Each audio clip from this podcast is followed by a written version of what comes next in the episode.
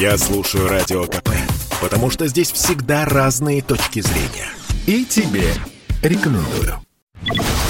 Был деревянным, станет электронным. Банк России в новом году начнет тестировать прототип цифрового рубля. Это будет еще один способ расчета. С технической точки зрения, электронная версия российской валюты представляет собой закодированную последовательность данных, эквивалентную определенной денежной сумме. Звучит довольно сложно. Так что же такое цифровой рубль? Радио КП пояснил журналист, экономический обозреватель Семен Новопрудский он будет иметь точно такой же курс, как национальная валюта. То есть это всего лишь еще одно платежное средство. Как он будет реализован, еще неизвестно. То есть как именно мы сможем им расплачиваться, это и будет предметом тестирования. Решения пока нету. Для людей это ничего не меняет. Это всегда будет только добровольным. То есть вы можете им не пользоваться. Это тоже будет такой вид бесконтактного платежа. Конечно, это будет платеж осуществляться так или иначе через интернет. Но это всего лишь еще один способ платежа а не новая национальная валюта, не отмена прежних способов платежа и не изменение курса рубля в какую-то сторону.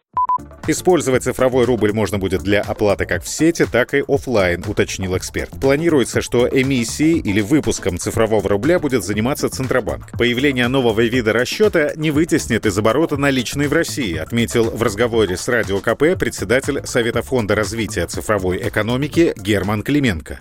Цифровой рубль – это ожидаемая технология, которая будет запущена. Революция она не произведет. Никаких кризисов, несмотря на то, что многие там иногда аналитики выступают, что люди заберут все деньги и переложат их себе в смартфоны. Этого, конечно же, не произойдет. Центральный банк даст нам возможности современной технологии не доверять наши рубли банкам, как это сейчас происходит, а хранить у нас же самих. Вместо кошелька будет смартфон с плюсами э, очевидными, что если банк разорится, ваши рубли никуда не пропадут, но и с минусами. Как потеряется кошелек, также, если в нем потеряются рубли, точно так же, если потеряется смартфон, но, к сожалению, тоже потеряются рубли. Я бы больше бы соотнес цифровой рубль не как такая цель для уничтожения наличных, а как просто как очередное удобство, которое позволяет делать э, наша цифровая экономика.